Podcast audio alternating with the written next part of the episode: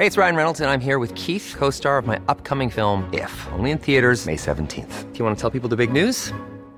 All right, I'll do it. Sign up now and you'll get unlimited for $15 a month in six months of Paramount Plus Essential Plan on us. Mintmobile.com slash switch. Upfront payment of $45 equivalent to $15 per month. Unlimited over 40 gigabytes per month. Face lower speeds. Videos at 480p. Active Mint customers by 531.24 get six months of Paramount Plus Essential Plan. Auto renews after six months. Offer ends May 31st, 2024. Separate Paramount Plus registration required. Terms and conditions apply if rated PG.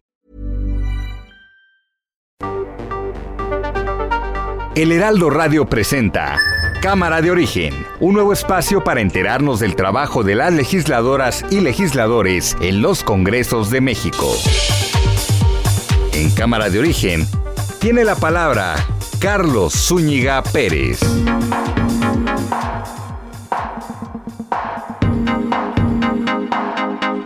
Llegamos ya al 20 de octubre. Buenas tardes, gracias por acompañarnos a esta nueva emisión de Cámara de Origen, este programa de Heraldo Radio, donde vamos a actualizar la información a esta hora del día y también vamos a tener entrevistas y tendremos, por supuesto, anécdotas de lo que pasó ayer, ya después de que se acabó el programa, con la discusión del paquete fiscal 2022. Los ánimos llegaron hasta el grado que diputados se empujaron Luego hubo algunos que le dieron la espalda a legisladores mientras hablaban. Bueno, hubo de todo en la Cámara. Se tuvo que eh, suspender la sesión. Ayer se reanuda el día de hoy. Vamos a estar atentos a todo lo que ocurra. Por lo pronto, escuchamos cómo va la información a esta hora del día.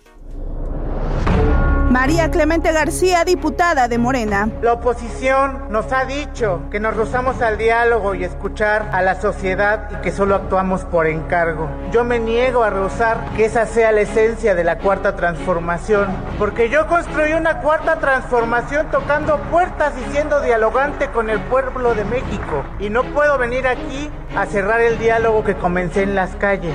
Zafarrancho en la Cámara de Diputados en la discusión del paquete económico.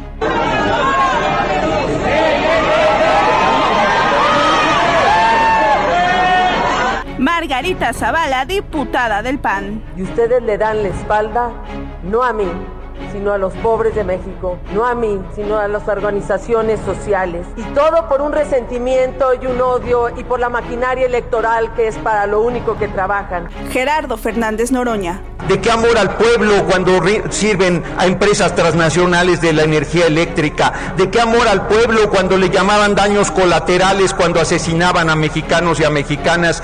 Ana Elizabeth García Vilchis. Diversos medios publicaron notas amarillistas sobre la miscelánea fiscal para 2022, aprobada por la Cámara de Diputados, diciendo que implica terrorismo fiscal contra los jóvenes. Eso no es verdad. Que si nosotros le damos opciones a los jóvenes como lo estamos haciendo, les va a costar reclutarlos. Es eh, becarios, no sicarios.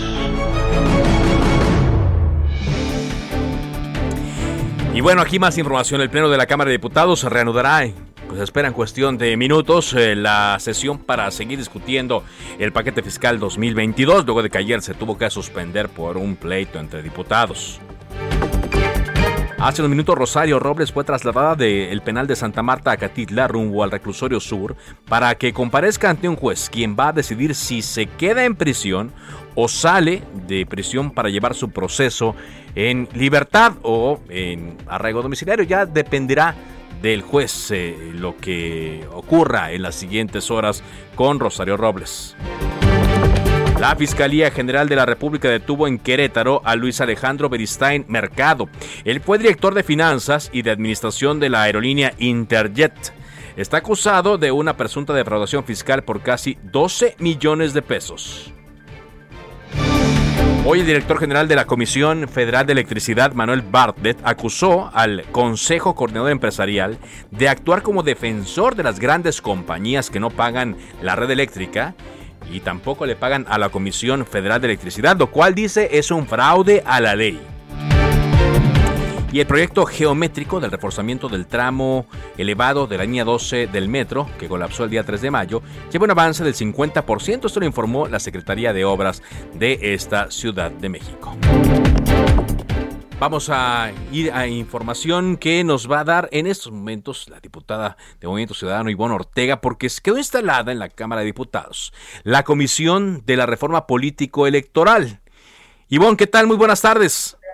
Hola, buenas tardes, Carlos. Precisamente, este, ahora tiene la premisa, está iniciando, retomándose la sesión. Ah, perfecto, muy bien. Que, se, que se declaró eh, en la mañana, a las seis y algo de la mañana, en receso y ahorita estamos instalando. Fue a las seis, ¿verdad? Cuando ocurrió todo esto. Seis y media más o menos. Bueno, y vaya que los ánimos están caldeados, ¿no? Y bueno, y cuando menos en la discusión de este, el paquete fiscal. Mira, lo que pasa es que es, es casi, casi eh, incomprensible la cerrazón respecto al partido gobernante, al partido mayoritario. eh, se hicieron por las reservas como normalmente pasa en todas las cámaras que han habido en los presupuestos y en los costos políticos que tienen que tener los partidos que están en los gobiernos.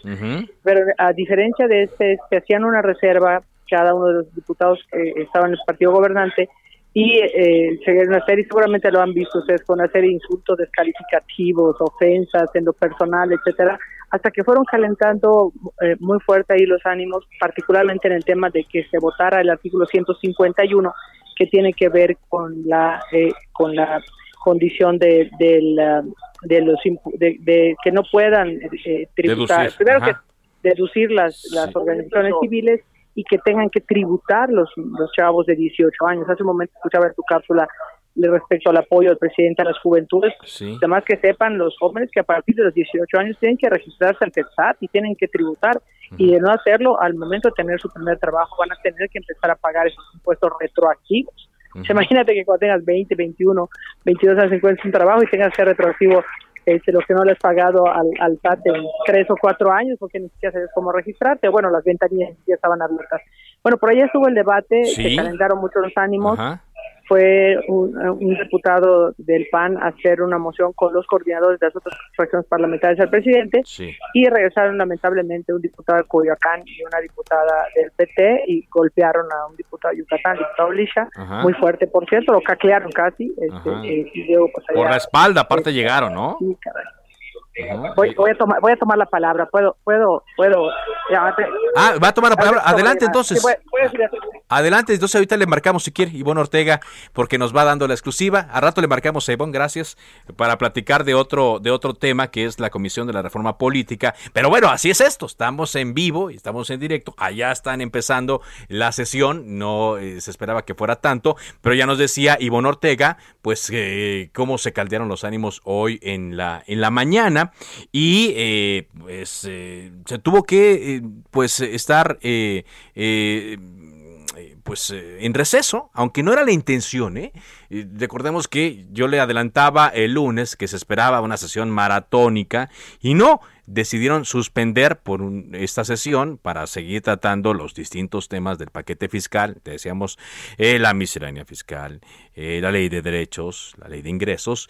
Y bueno, ayer sí se fue larga porque había más de 500 reservas que la oposición había hecho en torno a la miscelánea fiscal y decían, vamos a ir discutiendo una a una.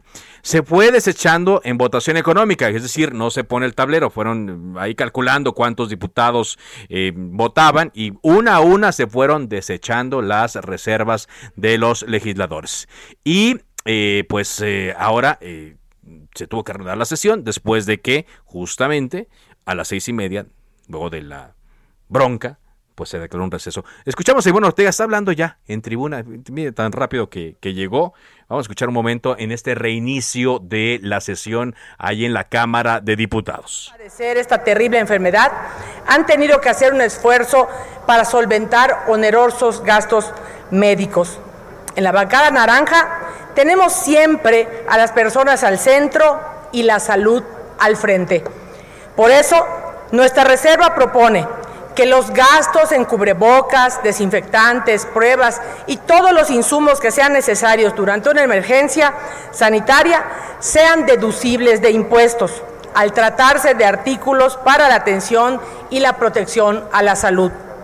También está haciendo su reserva, vamos a ver si la desechan o transita pero pareciera que no, porque los diputados de Morena, los aliados del Partido Verde y del Partido del Trabajo, traen la consigna de rechazar todas y cada una de estas reservas. Vámonos eh, contigo, Elia Castillo, con la crónica de lo que pasó en las últimas horas de ayer, primeras horas de este día miércoles 20 de octubre en la Cámara de Diputados. Adelante, Elia.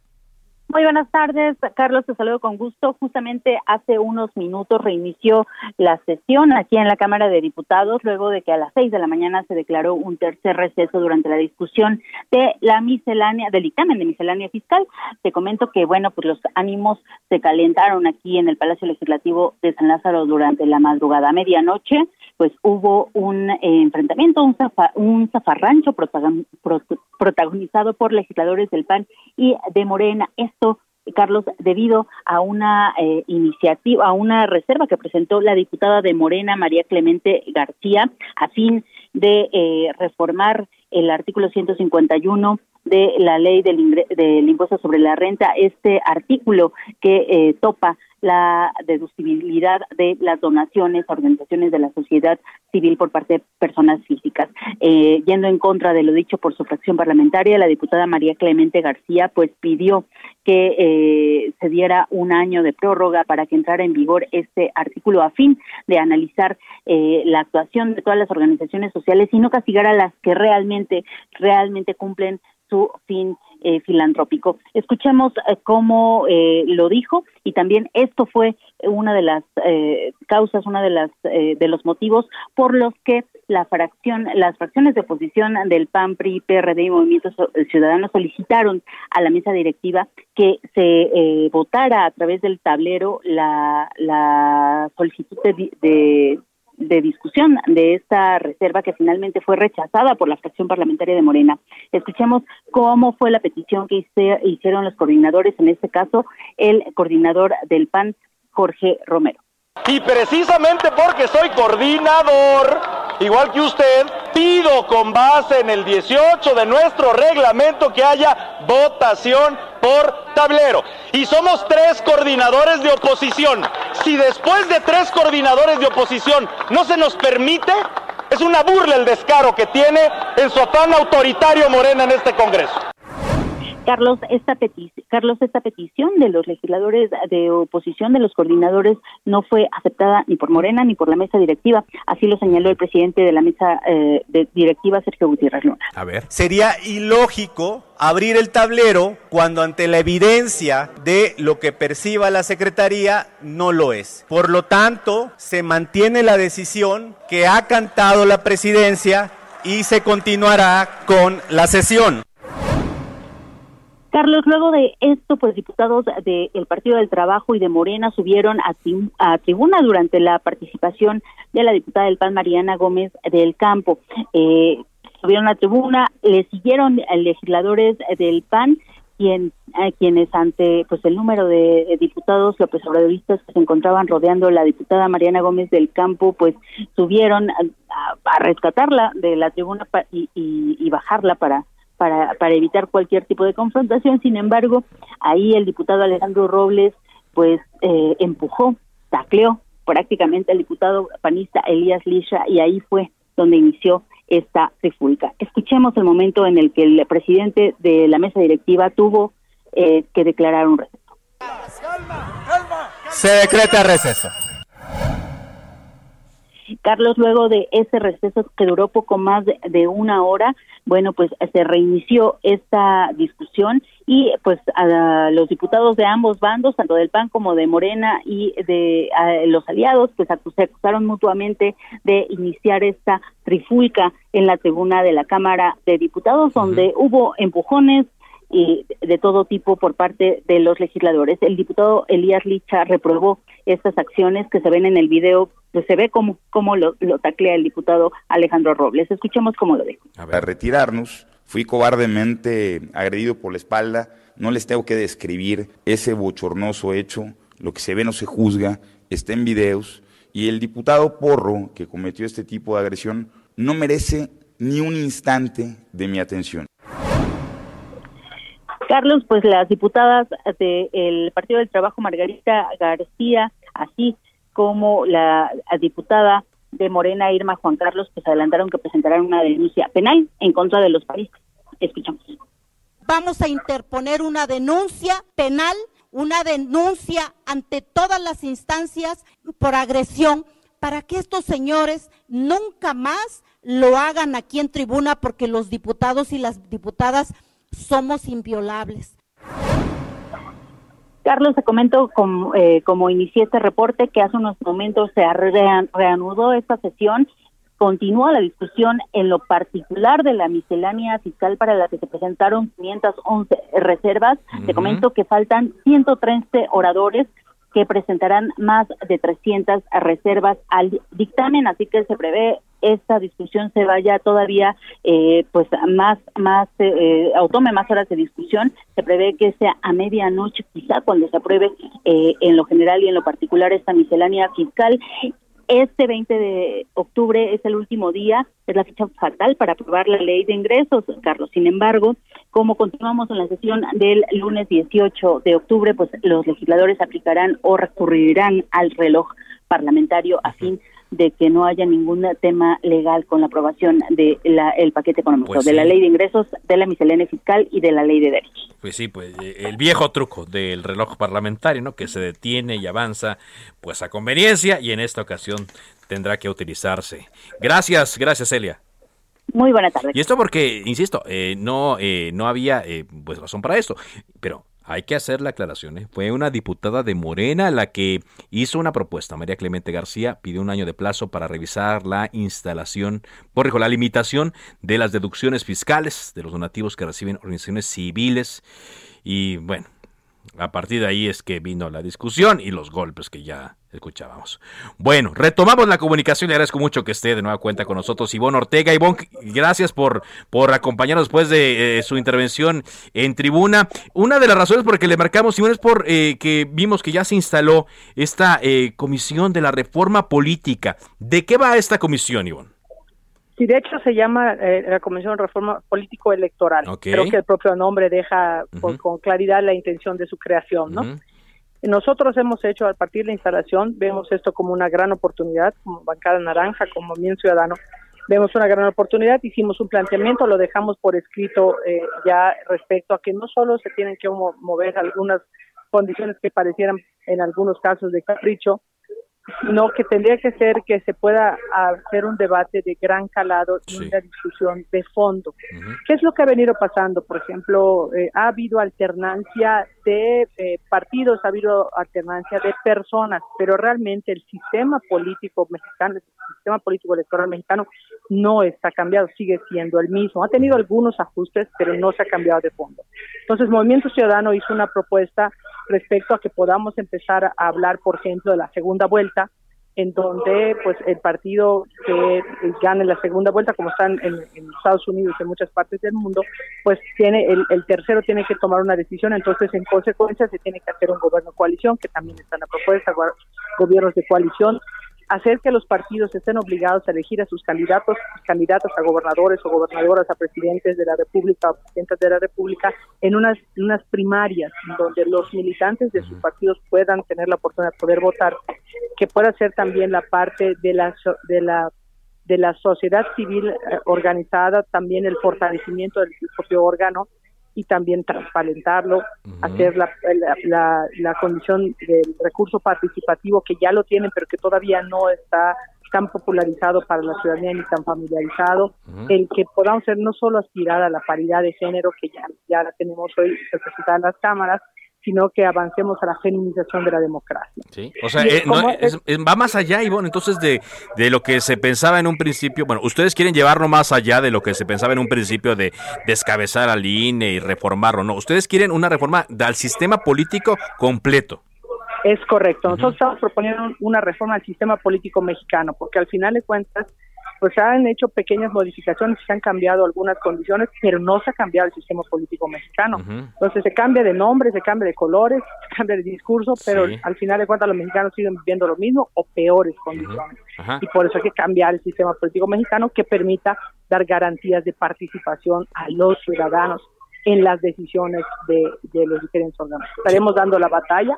Somos dos miembros en la comisión. Estamos, yo soy como secretaria y está el diputado Mario de Jalisco por Movimiento Ciudadano, pero estamos listos para dar la batalla como lo estamos dando aquí en el pleno. Ya vimos. Ahora eh, es un año. Se habló de que la eh, propuesta de para discutir la reforma electoral, político electoral, se iba a diferir para el próximo año, para el 2022 y decían después de las elecciones de gobernador que habrá en varias entidades.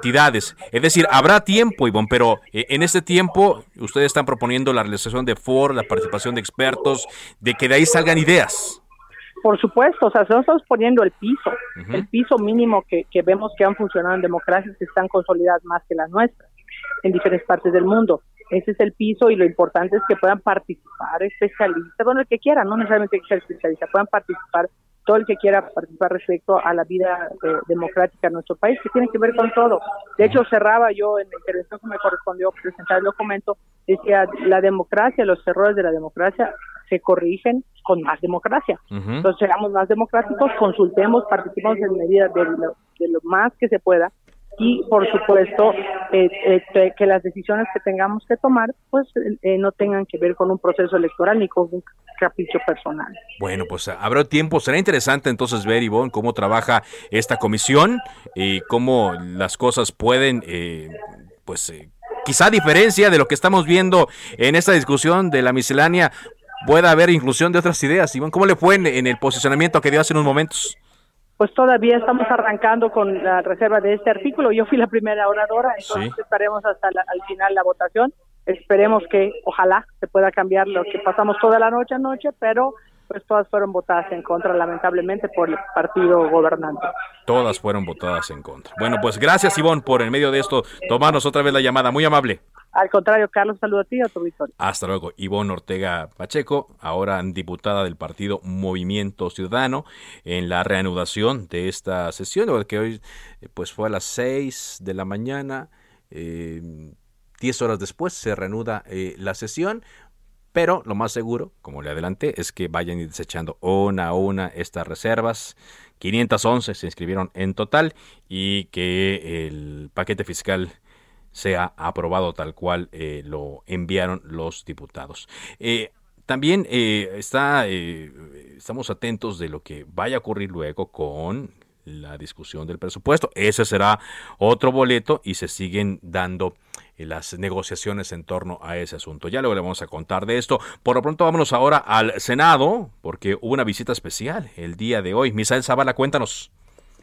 Buenas tardes, Carlos. Buenas tardes al auditorio. Efectivamente, pues hoy el secretario de Gobernación, Adán Augusto López Hernández, acudió a una reunión con el presidente de la Junta de Coordinación Política del Senado, Ricardo Monreal, para revisar la agenda legislativa pendiente que empezarán eh, con Morena antes del 15 de diciembre. Tras el del Senado que duró al menos una hora. El senador Monreal dijo que han intensificado el diálogo con el secretario de Gobernación sobre los pendientes legislativos. Entre ellos, pues está, eh, como es bien sabido, la reforma eléctrica y también, pues, eh, está el tema de la cannabis. Una eh, en esta reunión ordinaria se han intensificado estas pláticas sobre temas pendientes de la agenda legislativa, es lo que sostuvo el presidente de la Junta de Coordinación Política y detalló que los encuentros con gobernación al menos son cada diez días y ve un buen ánimo del secretario de Gobernación, Adán Augusto López Hernández, que entabla ya con el legislativo una vez que tomó el control de la Secretaría de Gobernación. Y también dijo que fueron eh, han sido reuniones en buenos términos, eh, no tienen ninguna dificultad con el secretario de Gobernación y eh, ve que también el, el eh, Ricardo Monreal ve que eh, es una gente muy respetuosa, Dan Augusto López Hernández. También reconoció eh, el senador Monreal que hay dificultades para construir acuerdos, ya que los partidos políticos están más en posiciones inflexibles y poco normales, como en la primera primer tercio del primer mitad de sexenio del presidente Andrés Manuel López Obrador. En esta segunda mitad, en estos próximos tres años, habrá más dificultades para aprobar leyes, es lo que avisora el presidente de la Junta de Coordinación Política. Esto eh, también dijo el coordinador del grupo parlamentario de Morena que su partido no se va a prestar agresiones en el Pleno del Senado, ya, ya que actuarán con respeto durante la aprobación de la ley de ingresos, esto luego de que en la Cámara de Diputados pues, se registró un choque a golpes entre morenistas y panistas. Dijo el senador Monreal, pues que eso no se verá en el Senado de la República. No, no se va. Es más difícil que se vea ahí, digo, son, son menos, tienen otro nivel, hay que decirlo. Y pues, eh, aunque las cosas son muy distintas a otros, a otros años, pues eh, ver a un senador peleándose con otro ya sería el acabose. Gracias, muchas gracias por tu reporte, Misael. Gracias, Carlos. Buenas tardes. Buenas tardes. Antes de irnos a un corte, le comento rápidamente que la Casa Blanca reveló hoy que Estados Unidos está planeando empezar a vacunar a 28 millones de niños entre 5 y 11 años con la dosis contra la COVID-19 de Pfizer a partir de noviembre, una vez que las autoridades sanitarias den el visto bueno para la aplicación a este grupo de población. Allá en Estados Unidos ya, niños entre 5 a 11 años ya van a ser inmunizados y aquí seguimos todavía discutiendo con los otros. Por ahora, vamos a una pausa esto es Cámara de Origen. Regresamos a Heraldo Radio con más información.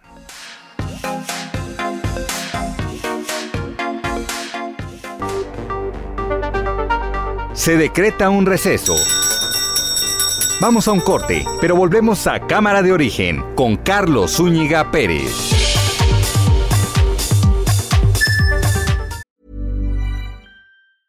Ryan Reynolds here from Mint Mobile. With the price of just about everything going up during inflation, we thought we'd bring our prices down.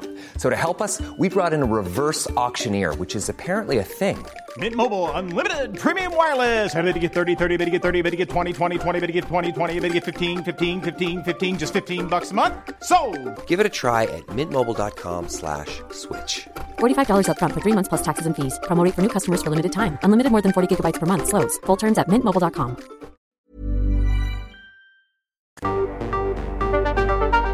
Se reanuda la sesión. Volvemos a Cámara de Origen con Carlos Zúñiga Pérez.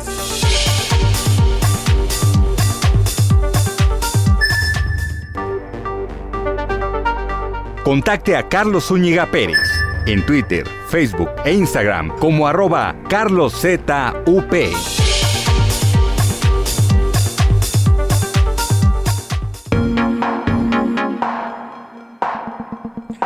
Avanzamos en Cámara de Origen cuando son las 4 de la tarde con 30 minutos, eh, tiempo del centro de México. Vamos contigo, Diana Martínez, para ver cómo van las cosas en torno a la audiencia de Rosario Robles, donde se podría decidir si sale de la cárcel a seguir su proceso en libertad o en alguna otra medida que determine el juez. En un momento voy a regresar eh, con ella. Por lo pronto le comento que vimos ya hace unos momentos camionetas llegando al reclusorio sur, después de que pareciera y se utilizó un señuelo para despistar a los medios de comunicación y eh, no ver el recorrido completo de la exsecretaria de Desarrollo Social. De todas formas, no se pudo apreciar directamente, pero eh, la audiencia parece que ya comenzó. Ahora sí te escucho. Diana, entendemos que hay dificultades alrededor de los reclusorios. Siempre hay problemas para comunicarnos. Te escuchamos con atención.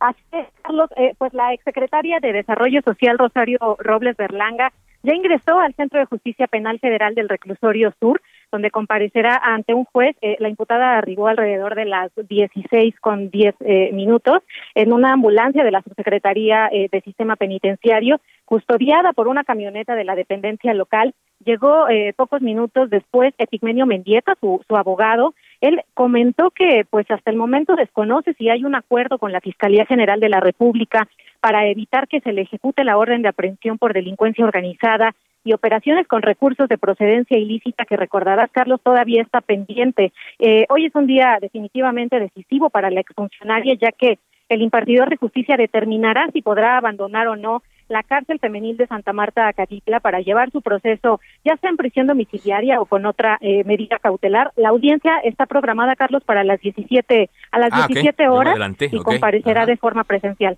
Muy bien, yo me adelanté. Entonces, a las 5 de la tarde va a comenzar esta audiencia y dependiendo los alegatos de cada una de las partes, pues este juez va a decidir. Estamos atentos. Gracias eh, por ese reporte. Buenas tardes. Gracias, Diana, por esta información. Y bueno, eh, a raíz de mm, varias publicaciones en la prensa y de varios reportajes nos hemos estado actualizando de este fenómeno que se da en varios estados del país, en donde eh, pues, se arreglan matrimonios infantiles, sobre todo de mujeres menores de edad. se arreglan de tal manera que eh, la familia de ella recibe dinero para entregarla a otra familia y eh, pues se, se, arregla el matrimonio, es la forma en la cual se da en matrimonio. Esto trascendió más porque hubo el caso de una menor quien huyó de la casa de sus suegros porque pues el suegro prácticamente la molestaba debido a que el marido se fue a trabajar a los Estados Unidos. Pero el señor decía, bueno, yo tengo derecho sobre esta muchacha porque yo pagué por ella.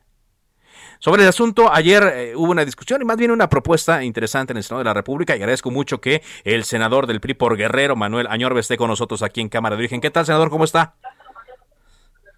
Senador, ¿me escucha? ¿Ahí me escucha, senador? Sí, perfectamente. ¿Qué tal? ¿Cómo está, senador? Gracias por acompañarnos.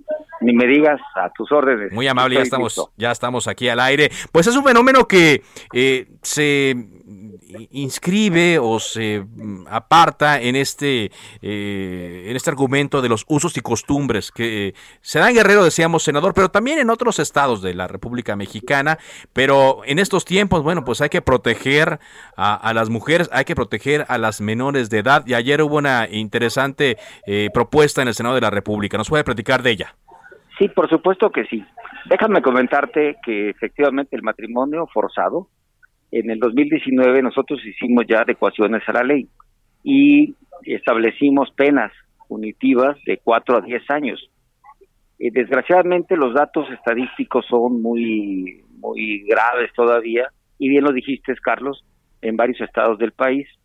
De acuerdo a UNICEF, el 68% de las niñas, eh, sobre todo en zonas indígenas, de entre los 9 y 19 años, son el 68% que, que las casan y se casan. Sí. Eh, segundo, en el 2019 también legislamos para que se prohíban los matrimonios infantiles. Esto ya está establecido en la ley. Y tercero, deja darte otro dato. En el mundo es un millón de niños al año, niñas, perdón, que también se casan eh, menores de edad. Muchos, muchos, ajá. Muchísimos. Pero hablando de la República Mexicana, lo que yo eh, presenté como punto de acuerdo es pedirle al gobierno federal, en este caso al DIF, a la Secretaría de Gobernación, a la Fiscalía General de la República, a todas las instituciones involucradas para que se haga una campaña de difusión agresiva, inclusive en el dialecto que corresponde, náhuatl, este, en fin, otomí, de, donde sea, particularmente el dialecto, y ahí pues, puedan entender que esto no se debe de hacer y que existen penas ya punitivas fuertes que, obviamente eh, en el caso de prisión preventiva oficiosa está en el catálogo de trata de personas. Al final de cuentas, este tipo de, de venta de niñas eh, los tratantes, que desgraciadamente en México, después de la delincuencia del narcotráfico, es el segundo delito. ¿eh? El segundo. El, trata de personas. Y, y ahí se engloba muy bien el hecho de comprar, entre comillas, una esposa y después llevarla a la trata. Claro. O sea, el, asunto es más de fondo. Y este es el momento de que el gobierno federal organice y dé una muy buena campaña en términos de difusión, insisto, con el dialecto correspondiente, pues para que tome nota la ciudadanía, esté atenta y los padres empiecen a erradicar en esa en ese manto protector de usos y costumbres la venta de la venta de las hijas. Eso no debe de ser. Por supuesto que no vamos a quitar el dedo del renglón. lo que me quiere decir es que alguien se estuvo aprovechando entonces de esto para llegar incluso hasta la trata de personas. Pero por supuesto que sí, Carlos, claro. Claro que sí. Mira, yo te voy a poner un, un, ejemplo que, lo conozco. Lo conozco muy bien porque este ha sido un tema que mi esposa, cuando fue diputada federal, fue presidente de la Comisión contra la Trata de Personas. Y en la segunda legislatura del gobierno pasado. Déjame decirte que conocemos con Rocío Orozco, con quien hemos trabajado muy de la mano, un tema que lo voy a poner. Fue, esto fue en Chiapas. Llega un tipo en una comunidad, enamora a una jovencita de 15, 16 años, ya sabrás, le ofrece todo el futuro que se le puede ofrecer de manera mentirosa a alguien la niña no tenía sus papás porque se habían ido de migrantes a Estados Unidos y vivía con la abuelita. Pues, ejemplos sobran, desgraciadamente, en nuestra República Mexicana. Ella pide a este tipejo que pida su mano, no solamente lo hace, la, la involucra, hacen una boda ahí muy modesta, le dice que en Veracruz tendrá un mejor futuro porque ella tiene trabajo asegurado allá, se la lleva. Y cuando llega a Veracruz lo primero que hace es golpearla, encadenarla y prostituirla, puntual. Para que veas cómo este, este ejemplo se puede también ir de la mano, pues compras a la niña, le das 100, 150 mil pesos al papá y te la llevas y la empiezas a prostituir. Este, este asunto no es un asunto menor, y, ya eh, nosotros rescatamos a esta, volviendo al tema del ejemplo de Chiapas, a esta hoy señora y que volvió a rehacer su vida, en fin, es un ejemplo de vida, que por razones obvias no, no doy el nombre, eh, eh, merece mis respetos, pero son sucesos, acontecimientos que se dan en la vida diaria, desgraciadamente. ¿Y cómo puedes erradicar esto? No solamente con penas, las penas ya están, si es prisión preventiva oficiosa, ya está. Se puede multiplicar la pena de 10 a 20 años, eso ya está.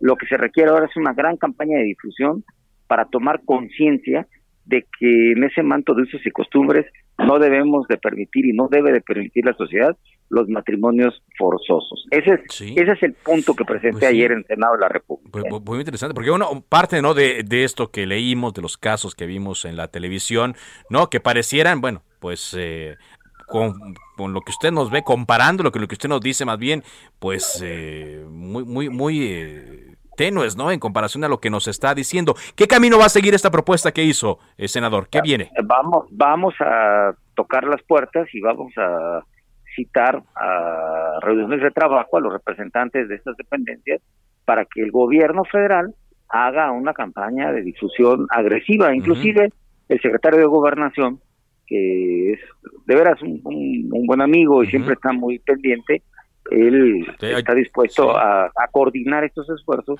y que en, poco tiempo podamos ver en los medios electrónicos diversos, en la publicidad gubernamental y estatal, porque aquí debe haber una coordinación con los gobiernos de los estados, donde se vive este tema, pues una campaña agresiva de difusión y aprovechando desgraciadamente pues este acontecimiento que nos puso en el ámbito internacional, claro, claro. ni siquiera en el, en el ámbito nacional. es lo que sigue y no vamos a quitar el dedo del renglón. De hecho hay cercanía, hoy fue Adán Augusto López, ¿no? Al Senado de la República.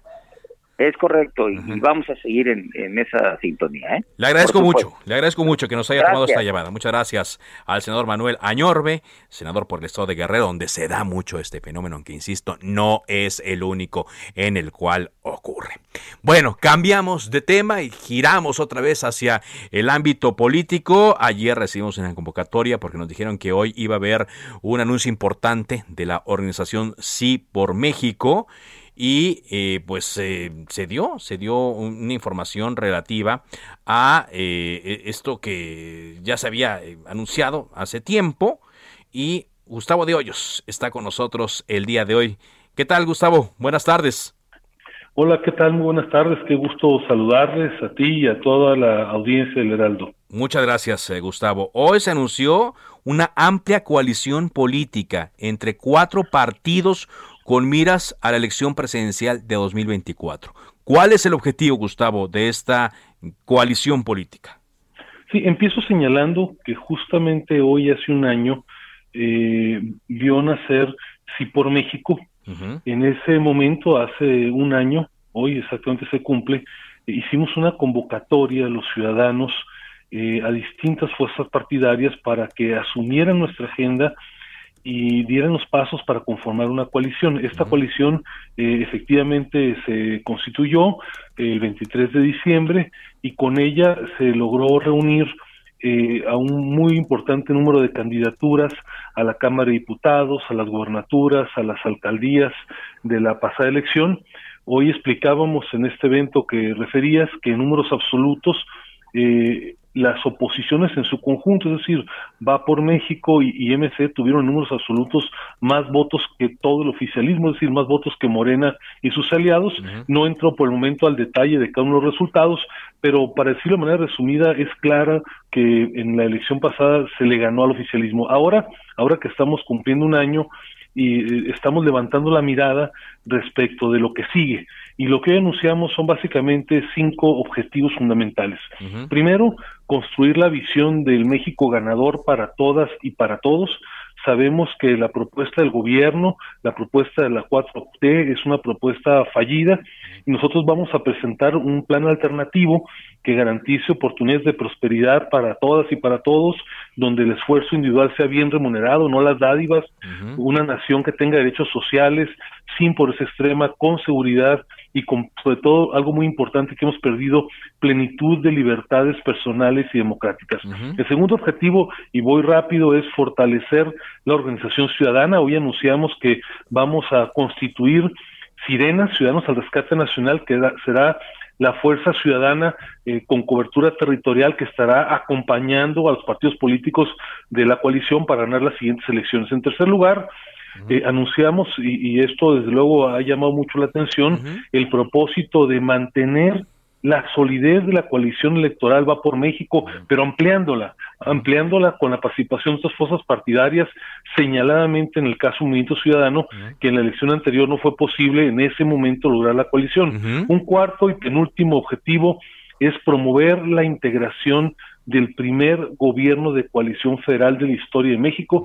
Vamos a trabajar para que en el 2024, más que un candidato, más que un partido y más allá de una coalición electoral, lo que tengamos es un, un gobierno de coalición, es decir, que sea tolerante, que celebre la diversidad, que promueva la unidad nacional y que se organice profesionalmente. Y finalmente, también anunciamos hoy eh, una candidatura presidencial de unidad para toda la oposición. Con el propósito de ganar la elección de 2024, vamos a convocar a los partidos de la coalición, como ya lo hicimos el año pasado, para que empiecen el diálogo, los acuerdos, de tal manera que en un plazo razonable, probablemente en el primer trimestre o segundo trimestre del 23, tengamos ya un candidato presidencial de unidad. Esos, esos son los anuncios básicamente que hoy hicimos. Sí, se, se ven muy, muy eh, ambiciosos, Gustavo, muy ambiciosos eh, eh, estos planteamientos. Sin embargo, los cinco han sido todos torpedeados desde Palacio Nacional.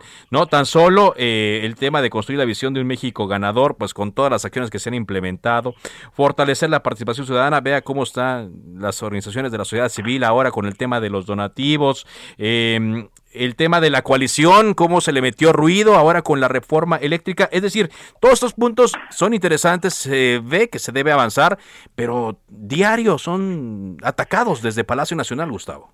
Bueno, lo que pasa es que el oficialismo, el presidente, saben que en unidad de la oposición le vamos a ganar en el 24. Por eso es que sus acciones cotidianas, eh, desde la reforma o contrarreforma energética hasta todos esos amagos que se realizan en el ámbito fiscal ahora con las eh, entidades filantrópicas, pues van con ese propósito, a inhibir la participación de los ciudadanos, a sembrar miedo, a sembrar división. Nuestra apuesta es muy clara, es una apuesta de unidad, de gran visión, más que personas, estamos hablando de un proyecto de país y eso es justamente lo que estamos anunciando el día de hoy. proyecto de país, aquí es muy importante, estoy platicando con el empresario Gustavo de Hoyos, eh, a la hora de hablar de una candidatura presidencial de unidad en donde haya distintas fuerzas políticas que llegan a pensar distinto, Gustavo, pareciera que luego pesan mucho pues eh, las ambiciones personales y otro tipo eh, de, de consideraciones antes que el país, como usted lo está mencionando. ¿Cómo piensan negociar, cómo piensan abordar este tema con los políticos que casi siempre le ponen un pero a las cosas?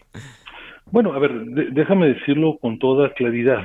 eh, cuando hace un año anunciamos ir por México, eh, cualquiera hubiera apostado en contra de que fuésemos a lograr reunir una coalición a partidos históricamente adversarios, como es el caso del PAN, el caso del PRI y el caso del PRD. Nadie hubiera apostado ni un peso a que esto se iba a hacer realidad y en medio de la pandemia lo conseguimos. Ahora que tenemos un poco más de tiempo, ahora que los partidos, lo digo con toda claridad, se han ganado confianza, se conocen mejor, estamos absolutamente convencidos de que vamos a lograr construir esta gran coalición. Estamos trabajando intensamente para que el Movimiento Ciudadano forme parte de la coalición y estamos también convencidos que a través del diálogo vamos a lograr encontrar la mejor definición en cuanto a una candidatura de unidad que puede provenir de alguna de las fuerzas partidarias, puede provenir de la sociedad civil, puede ser una mujer, puede ser un hombre. Lo importante es tener claro el para qué. Y el para qué estamos haciendo eso es para tener una mejor nación, un mejor país, un México ganador. O sea, el para qué, las bases, el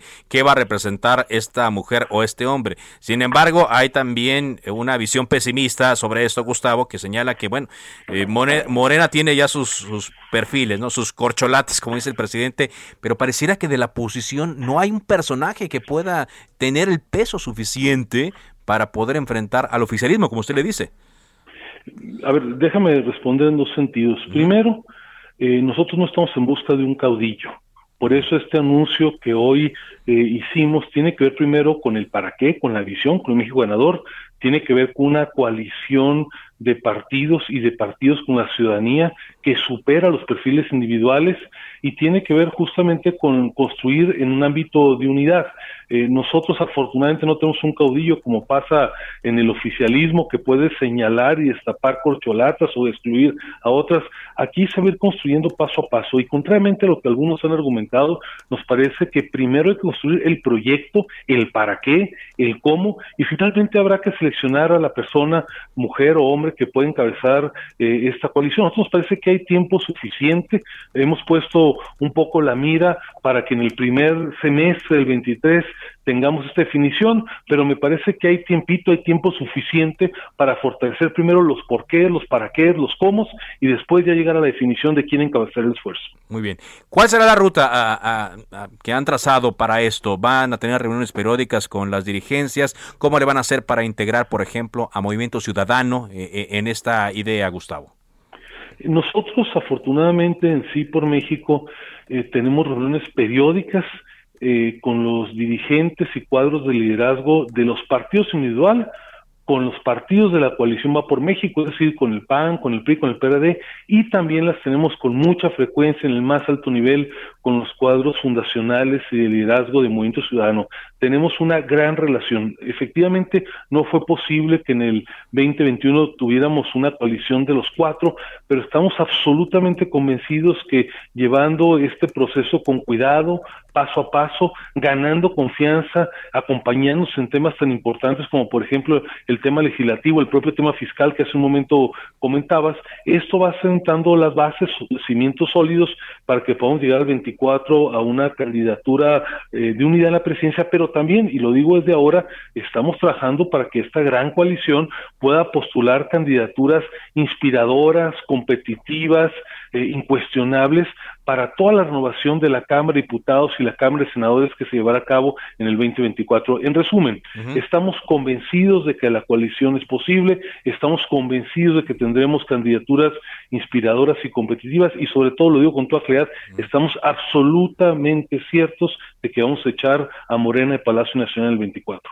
Es posible, aunque después de la reunión que hubo la semana pasada, el presidente calificó la fotografía donde se les veía con los líderes de los partidos como una vergüenza y como una promiscuidad política, así lo dijo. Mira, yo, creo que el presidente debería estar un poco más enterado eh, de cómo hoy los políticos modernos eh, buscan las coincidencias, no las diferencias. Y si revisar un poco lo que pasa en el mundo, entendería que los líderes más exitosos hoy en día eh, son aquellos que han logrado mantener la cohesión más allá de la diversidad. Eh, la agenda polarizante que él promueve definitivamente es la que nos conduce al fracaso. Nosotros en la visión, lo decía hace un momento el México ganador, pensamos que hay que construir en la diversidad, celebrando las diferencias, buscando siempre los consensos, pero respetando los disensos. Pero además, lo digo con todo respeto, eh, pues eh, sin algún lado ha habido en el pasado, eh, digamos, acompañamiento por fuerzas que no necesariamente eran coincidentes con el movimiento del propio presidente López Obrador, pues es en Morena. Me parece que esta crítica es una etiqueta que no viene al caso. Gracias, Gustavo de Hoyos, por esta conversación. Gracias, saludos a la audiencia. Buenas tardes, Gustavo de Hoyos, integrante de esta coalición Sí por México, con este ambicioso plan, ambicioso plan, consideran que lo hecho en la elección pasada sirvió y ahora van por algo más. Atentos a lo que se diga mañana en la mañanera de esta de esta idea. Bueno, vámonos rápidamente contigo, Carlos Navarro, reportero del Heraldo de México, con información de la rehabilitación de la línea 12 del metro. Te escuchamos, Carlos. Buenas tardes, Carlos. Te saludo con gusto a ti, el auditorio, comentarte que la reconstrucción de la línea 12 en su tramo elevado cada vez está más cerca. Y es que la próxima semana el proyecto ejecutivo de la rehabilitación del tramo elevado metálico de la línea dorada será entregado a la empresa Carso Infraestructura y Construcción, SIGSA, que formó parte de la construcción y ahora apoyará en esos trabajos de rehabilitación. El titular de la Secretaría de Obras y Servicios, Jesús Esteban Medina, señaló que en el caso del proyecto de la zona cero, este ya está concluido. Escuchemos. Al día de hoy está concluido el proyecto ejecutivo del tramo cero, que es el tramo colapsado, y se tiene prácticamente el 50% que esperamos entregar la próxima semana a la empresa SIGSA, con quien ya estamos en, en coordinación y en seguimiento y establecimiento de los programas ya de ejecución de los trabajos. Comentarte que el funcionario señaló que el levantamiento topográfico del tramo elevado metálico ya tiene un 50% de avance, entonces ya está próxima la línea 12 a comenzar los trabajos de reconstrucción después de casi seis meses de estar inhabilitada por este lamentable suceso, Carlos. Gracias, muchas gracias eh, por este reporte, Carlos. Muy buenas tardes. Eh, va avanzando ya eh, el, todo para que se dé la audiencia de Rosario Robles. Por cierto, Epigmenio Mendieta, el abogado de Rosario Robles, dijo desconocer si existe un acuerdo con la Fiscalía General de la República que evite se ejecute una presunta orden de aprehensión que hay en contra de su cliente por la presunta responsabilidad en los delitos de delincuencia organizada y lavado de dinero. Dice que no sabe nada al respecto. Bueno, bueno, vamos, paso a paso. Primero ver qué sucede con su proceso, si lo sigue en libertad o en arraigo domiciliario o en alguna otra medida que determine el juez y luego ver si hay una orden de aprehensión nueva en contra de Rosario Robles. Así llegamos a la parte final de Cámara de Origen. Les habló Carlos Zúñiga Pérez. Gracias por su compañía. Siga aquí en Heraldo Radio con Javier Solorzano. Por ahora es cuanto. Buenas tardes.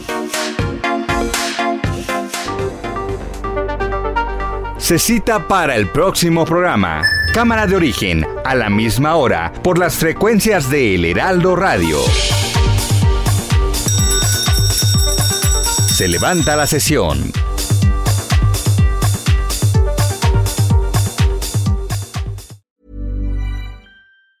Planning for your next trip? Elevate your travel style with Quince. Quince has all the jet setting essentials you'll want for your next getaway, like European linen premium luggage options, buttery soft Italian leather bags, and so much more. And it's all priced at 50 to 80% less than similar brands. Plus, Quince only works with factories that use safe and ethical manufacturing practices. Pack your bags with high-quality essentials you'll be wearing for vacations to come with Quince. Go to quince.com slash trip for free shipping and 365-day returns.